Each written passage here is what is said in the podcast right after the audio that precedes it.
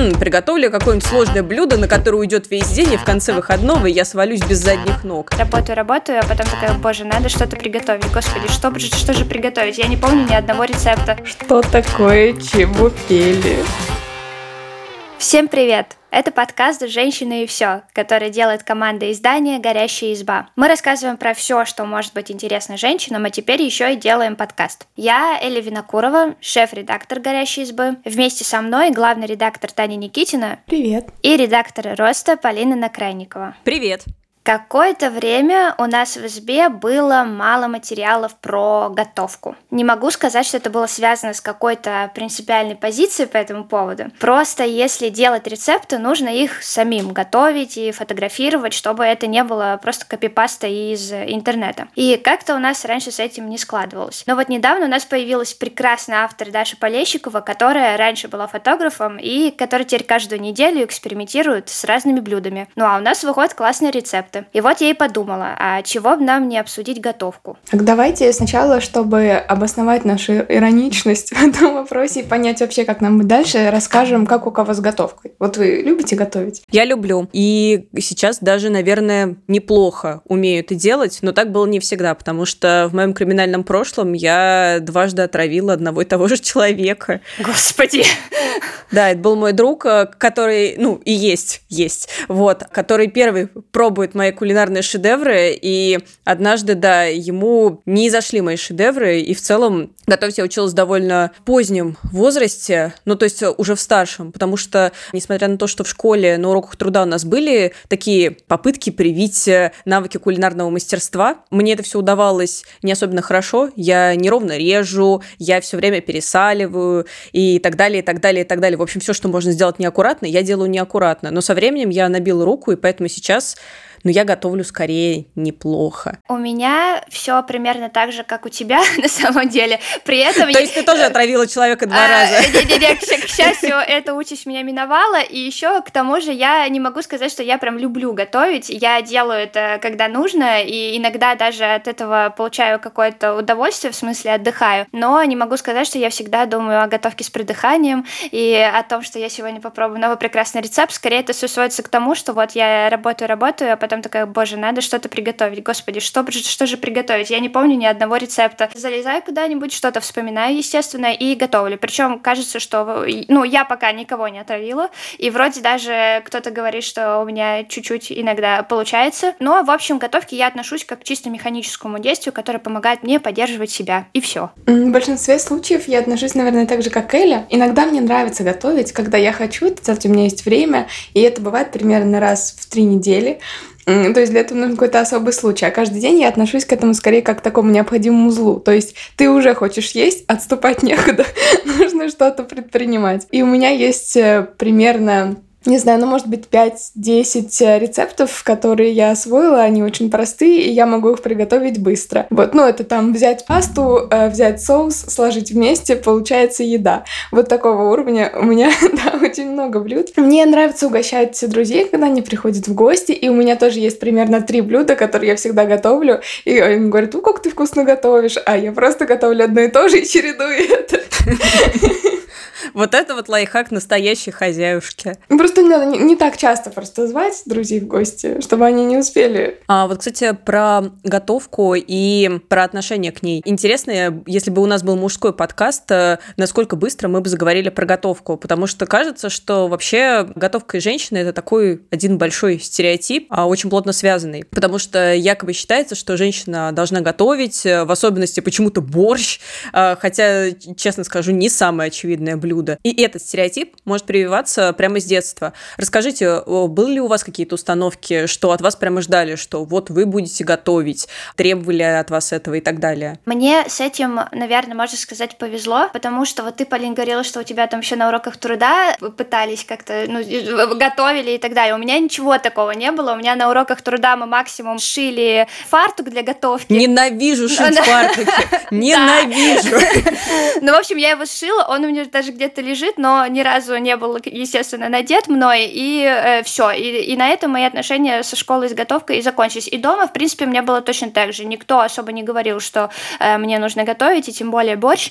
Все было довольно либерально. Но, конечно, вокруг я видела примеры, когда этого требовали от женщины и от девочек даже, и э, какие-то родственницы старшие, ну, другие, типа там бабушек каких-то, они даже как-то журили, если там их э, внучки или дочки не готовили или не хотели этого делать. Но как-то вот я прошла мимо этого. Мне кажется, мне тоже как-то с этим повезло, и не помню, чтобы меня дрессировали на готовку каких-то блюд, и, в принципе, на то, чтобы держать кухню на себе, как она, женщина в доме. Вот при этом я тоже видела вокруг себя, ну, в своей семье всегда сценарий, когда готовит женщина. То есть и у меня дома, и до сих пор это так готовит э, только мама, в основном папа не помогает и считает это женским делом. И у бабушки с дедушкой тоже в основном готовит бабушка, хотя дедушка ей помогает. Например, он готовит в мультиварке плов.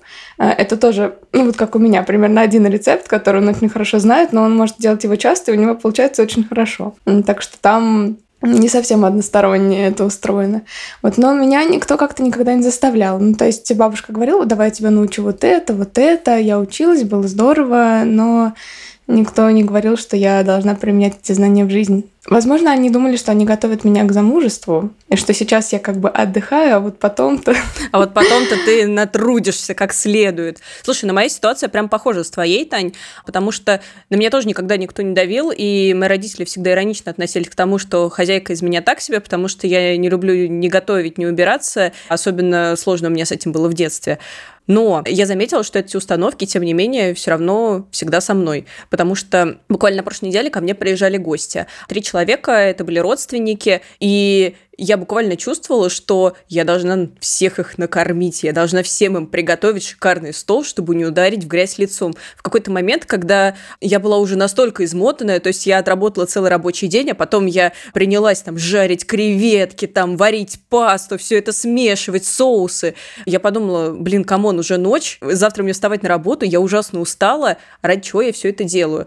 И главное, что делаю одна, при том, что мой муж был бы не прочь э, мне помочь, но я просто не подумала, что надо его вообще как-то привлечь. Я просто подумала, что это мой крест, и я должна его нести, вот, а, чтобы родственники приехали и подумали, да, вот это хозяйка. И удивительно, что точно так же ситуация обстоит э, в семьях моих знакомых. Ну, то есть, да, действительно, мама готовит на всех, особенно если приезжают гости, то это начинается какой-то праздник. Пожалуйста, здесь э, женщина не просто должна позаботиться обо всех, но еще и показать, значит, какая она кулинарная мастерица. При этом, вы знаете, что интересно? Моя подруга работает шеф-поваром, и и она рассказывает, что в среде шеф-поваров женщин не так уж и много. Хотя продолжает существовать стереотип о том, что якобы место женщин на кухне, но не на той кухне, где за это платят деньги. Да, слушай, это, конечно, интересное соотношение. Я даже не могу понять, с чем оно может быть связано. А возможно, кстати, интересная мысль, возможно, э, женщинам и девушкам даже не приходит в голову, что вот они готовят, а потом можно куда-то пойти учиться, чтобы выучиться, получать, начать получать за это деньги. Делать то, что ты и так должна делать. Да, то есть как будто это в тебе вшито, и ты, не, и, и ты просто не можешь э, поменять э, вот эти установки. И еще получается, это может быть связано с тем, что если мужчина хорошо готовит, и ему это нравится, это воспринимается как что-то необычное, и все говорят ему, ну тебе нужно идти в шеф-повара, ну ты умеешь готовить. Возможно, речь еще и в среде, мне кажется, потому что, как и во многих вообще средах, э, в поварской среде женщины могут быть просто не рады. И вот интересно, если среди наших слушателей есть повара и а, вообще люди, которые работают на кухне, поделитесь своим опытом, как много на кухне работает женщин, и как вы думаете, с чем связано то, что женщин среди шеф-поваров может быть меньше, чем мужчин? А еще, кстати, интересная мысль про мужчин и готовку мне сейчас пришла в голову. Просто когда я периодически мне надоедает, что я питаюсь э, иногда какими-нибудь пельменями или там чебупелями, и я начинаю гуглить э, рецепты и смотреть в Ютубе. Что такое чебупели? Ты что, Таня? О, Таня, это прекрасный дивный новый мир. Э, Таня просто не жила сразу в общаге. Видно, кто... Это сразу видно. Потому что чебупели в общаге было чуть ли не, не основной едой. Это условно жареные пельмени с сыром, там, с ветчиной внутри, и с разными другими вкусами, которые делаются за 5 минут в микроволновке. Отвратительная еда, но очень быстрая и вкусная, тем не менее. Так вот, когда я периодически пытаюсь, значит, нагуглить себе какие-то рецепты здорового питания, на ютубе я часто натыкаюсь на парней, которые, знаете, ну, набирают вес или ходят в спортзал, и которые рассказывают про свои рационы питания. На самом деле, среди сейчас это довольно, ну, популярная тема, по крайней мере, среди тех, кто там следит за своим телом, ходит в качалку, и, и это супер, потому что, ну, парни вовлекаются в этот процесс, и, кажется, даже некоторые получают от этого удовольствие, от всяких там грудок, огурчиков и помидорчиков. Вот. Слушайте, а я еще хотела такой вопрос узнать, коль скоро мы говорим о еде, сколько у вас вообще времени занимает э, готовка, и как вы к этому подходите? Вот потому что мы вроде как работаем удаленно из дома в основном, по идее у нас должно оставаться время на еду. А я, как уже говорил в самом начале, регулярно сталкиваюсь с тем, что я вот работаю, работаю, работаю, а потом хопа, вспоминаю, что нужно что-то приготовить. И я судорожно пытаюсь понять, что я могу сделать там за полчаса, и, э, и, и всегда это мне доставляет какие-то душевные муки и страдания. Я не могу как-то заранее там продумать меню или что-то в этом роде. А у вас как? Да у меня абсолютно так же происходит. Ну, мы вот год работаем на удаленке, но я живу вместе со своим молодым человеком, и уже год мы не обедаем, потому что мы каждый раз пытаемся начать это делать. Иногда мы обедаем, если нам удается купить, например, готовую еду заранее. А у нас вместе там примерно обычно полчаса между созвонами, когда у нас совпадает свободное время. Например, с 2.30 до 15.00. И вот в 2.30 мы собираемся такие, так, надо поесть, у нас есть свободное время, что будем делать? И часто мы придумываем что-то, на что нужно примерно 25 минут, и в итоге мы уходим на свои созвоны э, с недоеденной едой, потому что мы не успеваем ее поесть, потому что мы все это время ее готовили. И так происходит довольно часто, и мы так и не приладились. А вечером мы тоже собираемся, ну, например, часов в 8, когда все свои дела закончили, и начинаем готовить, тут мы все успеваем, но всегда едим примерно в 10 вечера.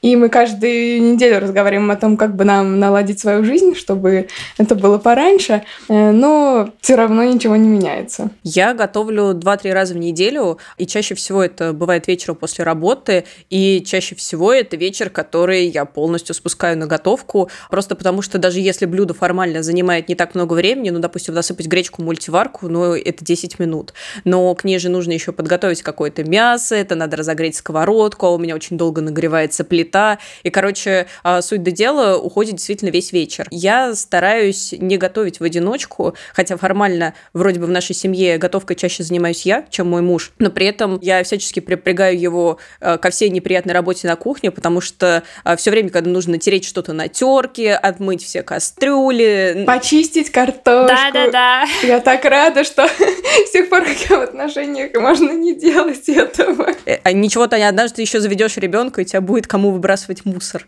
Вот, и тогда-то жизнь заиграет новыми красками. Поэтому мне относительно относительно легко готовить. При этом у меня бывают периоды, когда на работе какой-то аврал, и в такие дни я не готовлю вообще. Это всегда воспринимается нормально. Мой муж никогда от меня ничего, слава богу, не требует. Ну, наверное, тогда бы я не вышла из него замуж. Вот. И мы просто заказываем что-то из доставки и счастливо вместе ее едим. А вот по выходным я иногда люблю упороться, причем это бывает ну как сказать, ну вот просто какое-то вдохновение, думаю, хм, приготовлю какое-нибудь сложное блюдо, на которое уйдет весь день, и в конце выходного я свалюсь без задних ног. И начинаю гуглить какой-нибудь рецепт курицы в пиве от Юлии Высоцкой или чего-нибудь еще посложнее. Например, как-то раз я делала блюдо картофельные поросята. Мне очень привлекло название, оно такое милое. Суть в том, что ты берешь пюре, условно размазываешь его по ладони, кладешь внутрь кусочек свинины, а потом э, все это сжимаешь в комочек и запекаешь. Звучит просто, но это блюдо готовится, клянусь вам, целый день, потому что сначала готовишь свинину, свинину, а потом ты готовишь пюре, а потом ты все это еще пытаешься соединить, и ты весь в картошке. Это просто ночной кошмар.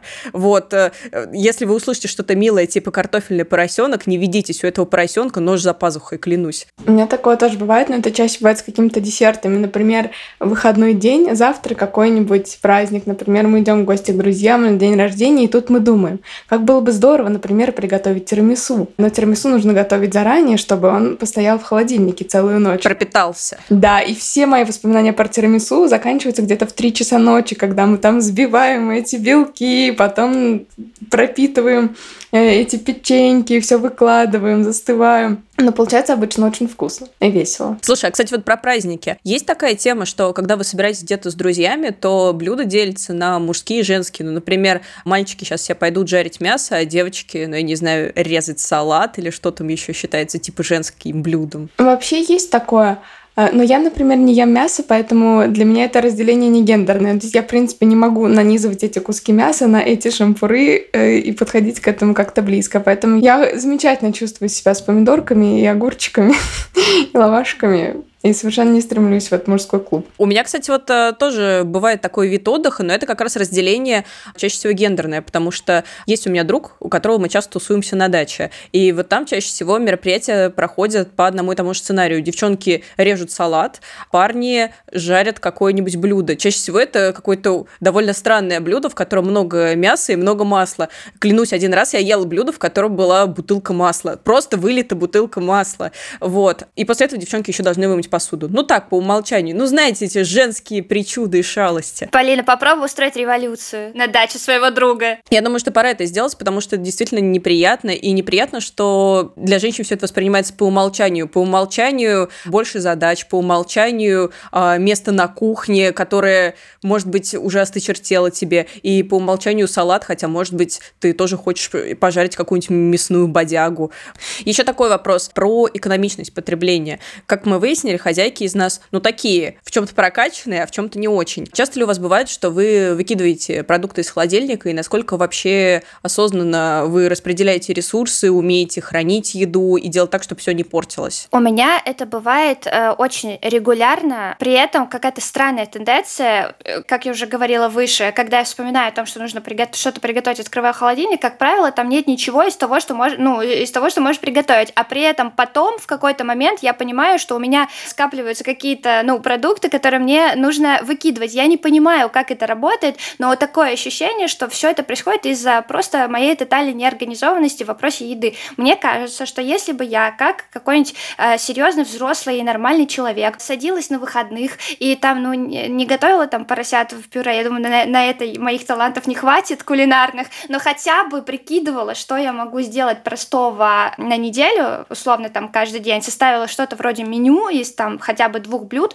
покупала продукты для этих блюд, то еду из холодильника я бы не выкидывала точно. И э, кажется, мое питание тоже бы от этого только выиграло, потому что я бы не судорожно думала о том, что мне нужно приготовить, а понимала, что сегодня вторник, и сегодня у меня какие-нибудь драники, которые я очень люблю, кстати. О, я тоже обожаю драники. Да. Я тоже люблю драники, правда, я не умею пока готовить. Ничего, Тань, это не так сложно. Это вообще не сложно, да, прям э, вот. А у вас как с этим, девчонки, выкидываете вы еду из холодильника? Слушай, когда я начинала жить отдельно вместе с мужем, я выкидывала довольно много продуктов, потому что, как я уже сказала, в моей семье преимущественно готовила мама, и, ну, продукты просто сами по себе откуда-то брались и куда-то исчезали, и мне было, правда, сложно сообразить, почему какие-то продукты хранятся столько, а другие нет, и это была, на самом деле, это огромная наука, которую мне тоже предстояло овладеть, но опытным путем я поняла, что нужно просто покупать поменьше. И очень часто во всяких, ну, знаете, таких статьях а, с советами по экономичному потреблению дается совет «вы закупайтесь впрок». Вот для меня это плохой сценарий, потому что когда я закупаюсь впрок, чаще всего ты выигрываешь там полторы копейки, ну, потому что когда закупаешься оптом, то вроде бы дешевле, но при этом у тебя все это портится, и ты все это выбрасываешь. Поэтому я стараюсь закупаться какими-то небольшими партиями и сразу думать, что из этого приготовить. А еще я стараюсь контролировать свои порывы, потому что я стала отслеживать, что именно у меня портится. Потому что, например, у меня редко портятся котлеты. Я люблю котлеты, и они быстренько уходят. А вот, например, овощи, если у меня в холодильнике появилось много овощей, это значит, что я поймала зожную волну и думаю, ну все, теперь я точно буду есть 5 порций овощей в день, как советуют врачи. И потом, значит, ты смотришь на эти огурцы, и что с ним происходит. Вот, это, конечно, грустно. И есть еще один лайфхак. Потратьте как-нибудь свободный вечер, уважаемые слушатели, на то, чтобы погуглить, сколько хранятся разные продукты, как их лучше хранить и что делать, если они начинают э, чуть-чуть портиться. Потому что на самом деле это занимает не так много времени, но эти знания точно вам пригодятся. Потому что, например, чтобы сохранить зелень, можно там ее засолить или заморозить и потом снова использовать ее. И если вы такие же хозяйки и хозяева, как я, то, может быть, это немножко убережет вас от неразумного потребления. Вот я, например, недавно узнала, что, оказывается, помидоры нельзя хранить в холодильнике. Это правда. Офигеть! Да, я обожаю помидоры, и я всегда храню их снаружи и выкладываю такими помидорными рядами, и они у меня никогда не портятся. То есть я могу купить килограмм помидоров, и они уходят все за неделю еще только низко как испортились, потому что мы постоянно их везде добавляем, потому что это очень вкусно. Этот лайфхак мне очень помог, потому что я раньше хранила все овощи, ну, всегда в холодильнике, и когда я я их доставала, знаете, когда нужно вот порезать салат за 15 минут, его съесть, это все холодное, безвкусное, вообще... Они ледяные и ужасные. И вообще не то. Вот. И, возможно, поэтому я раньше ела э, меньше овощей. Поэтому да. Вообще тут есть еще один лайфхак про продукты. Нужно класть их так, чтобы их было видно. Раньше мы тоже выкидывали довольно много еды, потому что у нас еще был другой способ э, закупки. Мы ходили раз в неделю в большой супермаркет, покупали какую-то тележку, там чего-то, молока, овощей, всего, потом закладывали это в холодильник, и через неделю обнаружили, что какие-нибудь баклажаны оказались далеко в каком-нибудь ящике, они уже испортились, и никто про них не вспоминал. Вот, а, а теперь мы покупаем тоже чуть-чуть, и ну примерно на несколько дней вперед, и это те продукты, из которых мы обычно готовим. То есть я всегда покупаю, например, помидоры, баклажаны, кабачки, э, покупаем пасту, если она закончилась, и там какой-нибудь томатный соус и творог, ну что-то такое простое. И когда ты открываешь холодильник, и тебе нужно приготовить, и тебе на виду лежат там баклажаны, и рядом лежат помидоры, то очень легко их взять и начать использовать. Э, и когда они не спрятаны. А если купить много-много всего и заставить это, то это портится. Поэтому сейчас у нас практически никогда не, мы не выкидываем готовые, ну, свежие продукты. Но есть такая проблема, что, например, Валя не ест вчерашнюю еду. Мы не можем готовить э, на там три дня вперед. Я пробовала так делать, но я тоже, признаться, не очень уже люблю на третий день есть, доедать какой-нибудь суп. То есть я бы хотела, может быть, чтобы мы как-то разумно распределяли свое время время, в выходные наготовили кучу контейнеров. Но эта еда портится, ее приходится выкидывать, потому что хочется что-то новенького. И это, вот это, мне кажется, большая проблема. Получается, каждый день приходится что-то изобретать. Но не только мне. Мы вместе садимся и думаем, что делать? Гречку не хочется. Нужно что-то придумать. А я все-таки хочу еще выступить в защиту закупок на неделю. Вот вы, девчонки, рассказываете о том, что вы покупаете понемногу продуктов, ходите там, ну, раз там в несколько дней, а если, ну, я, я и там мы с парнем начинаем ходить в магазины и закупаться каждые несколько дней что-то, я трачу гораздо-гораздо больше денег на это. И мой бюджет на еду, он так вот растягивается просто в геометрической прогрессии. И это, это огромная проблема, потому что я сажусь в конце месяца, а у меня есть приложение для учета всех моих денег, я сажусь в конце месяца и такая, боже, что? Я потратила столько на еду, и при этом мне каждый день нечего есть, и я каждый день страдаю, потому что не могу что-то придумать готовить. Поэтому я хочу попробовать такую схему. Собрать все лучше вместе. Во-первых, значит, на выходных какой-нибудь час или пару часов выделить на вспоминание того, что я умею готовить и что я люблю готовить, перечислить эти блюда, потом понять, сколько продуктов мне нужно примерно на неделю, сходить купить эти продукты и дальше просто каждый день готовить свежую еду из этих продуктов, которые у меня есть. Мы это пробовали. Мы так однажды сделали. Мы сели и записали все наши любимые блюда и какие для них нужны ингредиенты. Естественно, мы купили все продукты сразу, и они испортились. То есть первые три дня нам это удавалось, но потом у нас осталась гора продуктов, которые были уже, ну так, усталые. А у вас есть бюджет на еду? Примерно весь мой бюджет — это бюджет на еду. Да. Вот-вот, вот-вот, реально. У меня есть платеж по ипотеке и еда, все. Э, на самом деле, мы покупаем продукты по чуть-чуть, но мы не ходим в магазин часто, мы просто заказываем еду через приложение. И поэтому удается не тратить много денег на то, что ты увидел по пути на кассу, это, получается, даже немного экономнее, чем ходить в супермаркет. А я, кстати, очень люблю ходить в супермаркеты именно ножками. И раньше для меня это даже был такой очень личный момент, потому что мы с моим другом жили через дорогу. Когда мы оба еще жили в Самаре, сейчас я живу в Москве, а он в Петербурге. И мы все время вечером списывались с ним и говорили, ну что, сходим в магазин. И мы шли с ним в продуктовый магазин и вместе выбирали колбасу, молоко, а между тем, между продуктовыми рядами решали какие-то вопросы жизни и смерти, жаловались друг другу на жизнь жизни, что-то обсуждали. И это был такой милый личный момент. А еще он очень педантичен в выборе продуктов, и благодаря нему я научилась э, выбирать самое свежее молоко, э, знать, на каких полках хранятся товары по акции. Ой, это я. Я достаю самый дальний полки кефир, потому что он более свежий. Я проверяю даты на всех сырках, на всем, всем, всем, что я покупаю. Вот, ну, не, я даже типа немножко завидую, но у меня, к сожалению, у меня просто нет магазинов, в которые я могу пойти ножками, потому что, как известно, я живу в селе, И поэтому, чтобы э, пойти в магазин, нам нужно туда поехать на машине или на маршрутке, и это занимает примерно половину дня. Э, поэтому, когда началась пандемия, начали доставлять продукты практически везде, и даже к нам наша жизнь стала лучше. А в Вологде нету доставки продуктов? В Вологде есть доставка. Более того, более того, в Вологде есть даже вкусвилл, из которого можно заказывать доставку. Но я думаю, теперь оттуда уже доставку особо никто не заказывает. Короче, я какое-то время, как раз в пандемию, тоже э, занималась закупками, и э, мне привозили еду, но когда я тоже рассказывала об этом своим ну, друзьям, вологодцам, с которыми я общаюсь, они немножко на меня так смотрели это с удивлением, потому что, конечно, не могу сказать, что, по крайней мере, в Вологде это очень, доставка это очень раз, развитая история, но плюс доставки, знаете, еще в чем?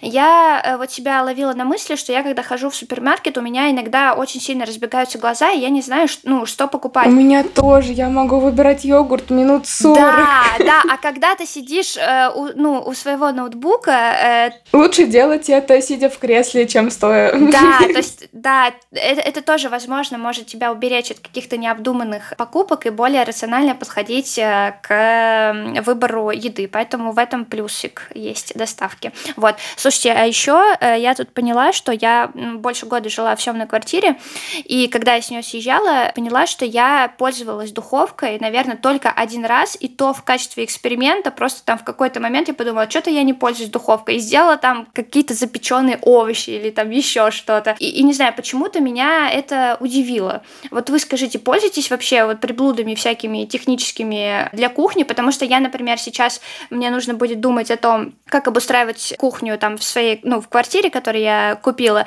и я даже прям задумываюсь, а нужна ли мне вообще духовка, если я не пользуюсь. Я пользуюсь всякими штуками, и вообще я очень это все люблю. А, во-первых, да, я пользуюсь духовкой, но у меня очень неудобная духовка, мне прям вот с ней не повезло, потому что я тоже живу на съемной квартире, и плита, а, значит, у меня та, которая стояла по умолчанию, и у нее есть два режима, холодное и адское пекло.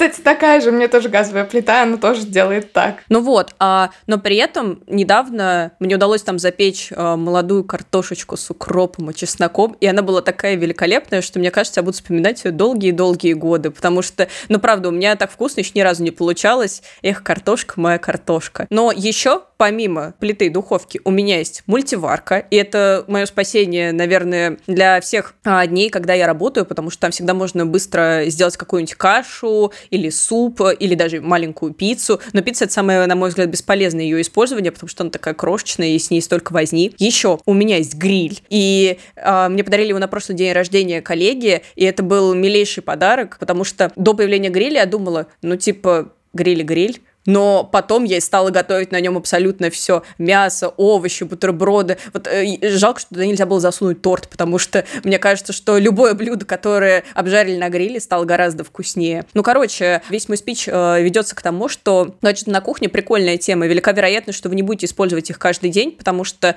ну, чаще всего просто нет времени. Но иногда они могут здорово упростить жизнь, а иногда даже стать элементом какого-то развлечения, потому что позвать друзей и вместе пожарить мясо на гриле, ну, прикольно, согласитесь согласитесь. А у моего друга есть еще и электрошашлычница. Супер бесполезная вещь, но как эффектно это выглядит. Я сейчас поняла, что для человека, который не, не очень любит готовить, я использую кучу всего, и я тоже использую духовку, и мне нравится это делать, потому что я не люблю масляную еду, а в духовку ты можешь запихнуть и запечь э, все, что ты хочешь, и овощи, и картошку, и даже мясо, и получится вкусно, и при этом как-то не жирно. Мой любимый э, прибор на кухне это тостер. Не то чтобы это очень сильно помогает в готовке. Поджаренный хлебушек делает любое блюдо каким-то более эстетичным, если положить его на краешек тарелки. А еще тостеры очень, ну, когда ты что-то приготовила в тостере, очень вкусный запах по кухне. Очень вкусно пахнет, да. Но вчера меня подвела моя духовка. В общем, у нас сейчас гостит семья э, моего молодого человека, и это как раз тот случай, когда меня воспринимают как хозяюшку. Например, вчера младший брат моего парня подошел ко мне и сказал, Таня, уже 8 вечера, я хочу спросить, а что у нас на ужин, что мы будем есть? Я такая, о-о, Действительно, что мы будем есть? Вот пошла вниз смотреть, что там у нас есть. Специально по этому случаю я купила картошку, которая у нас обычно не бывает, но я знаю, что ее ребята любят. А, вот. И мама моего парня посоветовала мне такое блюдо. Она говорит, ой, а может быть не будем ее чистить, а просто есть такое блюдо, кладешь целую картошку в мундире в духовку, запекаешь ее там минут 20, и она внутри получается как приготовленная на костре, потом ее разряжаешь и ешь э, с солью и с маслом. Просто супер. Э, и чистить при этом не надо. Я думаю, вау, классный рецепт. Почему я раньше его не знала? Я так и сделала. Это выглядело максимально подозрительно. То есть ты берешь чистый противень, даже без бумажки, просто кладешь туда помытую картошку, ничем ее не мажешь, протыкаешь ее вилкой, засовываешь в духовку, и она должна приготовиться в божественное блюдо. Ну, я не очень верила, что это произойдет, и не зря это произошло, но спустя один час пятьдесят минут. Примерно вот столько потребовалось божественной картошки. Но это было очень вкусно, когда мы ели ее в половине двенадцатого ночи. Слушай, ну звучит э, вкусно и очень-очень просто, судя по э, э, рецепту, и ничего, что долго. Если у вас есть один час пятьдесят минут. Слушайте, а давайте напоследок поделимся рецептами какой-нибудь простого тоже, но очень классного ужина, ну там или обеда, в общем, какой-то нормальной еды, которой можно наесться быстро. Полина, что у тебя есть э, в закромах? Слушайте, я, наверное, не могу посоветовать рецепт ужина. И, кстати, если вы хотите рецепт классного ужина, я советую вам найти на сайте «Горящей избы» статью «Эксперимент, как я неделю готовила по рецептам Гордона Рамзи». Этот текст сделала наш автор как раз Даша Полещикова, которую Эля упоминала в начале подкаста. И когда я редактировала этот текст, текст. Мне так понравился один рецепт э, рыбных сэндвичей, что я, в общем, в тот же вечер его приготовила, и у меня все получилось. Если получилось у меня, у человека, который дважды отравил другого человека, я уверена, у вас тоже получится. А посоветовать я хочу такой рецепт. Когда я начинала жить одна, у меня очень часто не получались какие-то базовые штуки. Ну, знаете, когда макароны слипаются или каша превращается в такую неприятную мешанину. А, в общем-то, это базовые штуки, которые хорошо бы научиться готовить, потому что а, после этого проще дается все остальное, и какие какие-то более сложные блюда. И вот однажды я наткнулась на рецепт риса по методу Вильяма Похлебкина. Вильям Похлебкин – это человек, который собирал рецепты по всему Советскому Союзу и более древние рецепты. И он всегда так пишет о еде в духе Ой, вкус описывать не буду, кто пробовал, сам все поймет. Ну, короче, он так вкусно пишет о еде, и у него есть классный рецепт риса. Суть в том, чтобы взять 2 стакана риса и 3 стакана воды, вода должна быть э, кипятком. Вы всыпаете рис в кипяток и накрываете кастрюлю крышкой. Это очень важно, потому что крышку нельзя поднимать. А вот дальше идет, собственно, лайфхак. Рис нужно варить ровно 12 минут. Не 10, не 15, а ровно 12. И очень важно, чтобы огонь был первые 3 минуты очень сильный, потом 7 минут средний, остальное время слабый. После этого вы выключаете огонь, но не поднимаете крышку, и еще столько же, повторяю, 12 минут держите рис под крышкой. А вот потом, когда вы его откроете, то рис будет очень вкусный, рассыпчатый, и сколько раз я это не делала, у меня всегда получалось. Ну, короче, это очень прикольный лайфхак, попробуйте. Потом можете добавить туда овощей, мясо, ну, короче, все, что захотите, и будет пушка. Я тут вспомнила, что на моей пачке риса, знаете, вот в этих, ну, пакетики, которые ты кидаешь дальше они сами готовятся. Там тоже написано, что этот рис нужно готовить 12 минут. Я очень удивлялась, почему же так мало, потому что обычно вроде рис там минут 20 готовится, но, возможно, люди, которые придумывали эти коробки, они тоже увидели рецепт приготовления. Рецепт Вильяма Похлебкина. Да, Похлебкина. Давайте я тоже про свой, свой рецепт быстрого завтрака, ужина и обеда одновременно расскажу. В общем, берете тортилью, Тортилья это такая круглая плоская лепешка, которая продается, в принципе, везде, в пятерочке даже тоже. Можно купить сырную, чтобы было еще вкуснее. Берете ее, складываете ее пополам, Дальше режете сыр и вкладываете в эту тортилью. И потом на сухую сковородку кладете эту лепешку и обжариваете с двух сторон. Без масла, без всего, э, просто чтобы она немножко подпеклась. И параллельно с этим режете огурец, помидор и там любые другие овощи, которые вы способны съесть и хотите. Вот. И дальше все это выкладываете на тарелку и едите. А уровень сытости можно э, контролировать с помощью количества этих тортилей. Будет очень вкусно, это правда. Ну смотри, Эль, если не получится, все знают, где писать гневные комментарии это и кто точно. в этом виноват. Есть два варианта. Я могу рассказать, как сварить идеальное яйцо или как сделать брускету за 5 секунд, э, чтобы удивить всех гостей, которые пришли к вам пить вино. Ну, не знаю. Это, мне кажется, про брускету эффект не звучит после да, наших целей рецептов. Да. Хорошо, чтобы сделать брускету, нужно взять хлебушек и порезать его наискосок, чтобы он выглядел, как будто это не хлеб обычный, а чабата. Понимаете? То есть не ровно режете, а немного под углом, чтобы у него были острые краешки. Вот потом э, хлеб, я, например, кладу его просто в духовку э, минут на 10 с одной стороны и минут на 10 с другой стороны. Но моя духовка довольно медленная, возможно, у кого-то это произойдет быстрее. Он поджаривается. А тем временем э, режьте помидоры. Можно порезать какой-нибудь сыр, например, моцареллу, если она есть. Можно не резать, в принципе, и так будет вкусно. Вот, потом Достаем хлебушек, поливаем его обязательно оливковым маслом или каким-то другим маслом, которое вы любите. Выкладываем помидорки, чуть-чуть соли. Конец. Выглядит очень красиво. Класс. Так, а теперь про яйцо. Это нечестно. Короче, яйцо – это камень преткновения всей нашей семейной жизни, потому что, значит, у нас были изначально, когда мы э, начали жить вместе, споры о том, как нужно варить яйца. Я считала, что нужно варить яйца обязательно кладешь в холодную воду, ждешь, пока закипит, потом варишь 10 минут, получаешь яйцо. А Валя считал, что обязательно нужно класть в горячую воду, потому что он прочитал такой рецепт на лайфхакере. И очень в него поверил, потому что там было написано, что внутри получится мягкий тягучий желток, после которого ты не сможешь есть яйца по-другому. Вот, но когда я пыталась класть яйца в горячую воду, у меня они всегда трескались. И я сказала, что это рецепт из интернета, который никогда нельзя притворить в жизнь. Но мы научились, поэтому рассказываю. Значит, кипятим воду, Потом берем яйца на ложечке, и аккуратненько погружаем яйцо на ложечке до самого дна, чтобы оно не, не стукнулось, а аккуратно легло на дно. После этого, когда все яйца аккуратненько погружены на дно, одну минуту варим на адском огне. После этого уменьшаем огонь и варим 9 минут просто на маленьком огоньке. После этого сразу же их снимаем, заливаем холодной водой, чтобы они лучше чистились. И все. И вы получаете яйцо, э, в котором белок плотный, желток плотный, а в серединке желтка Такая мягенькая, тягученькая э, желешка. Ух. Звучит вкусно. Да. Ох, какое вкусное яйцо. Его бы вот к той картошке, которую я тогда запекла. Эх. Надеюсь, что вы слушаете этот выпуск не на голодный желудок.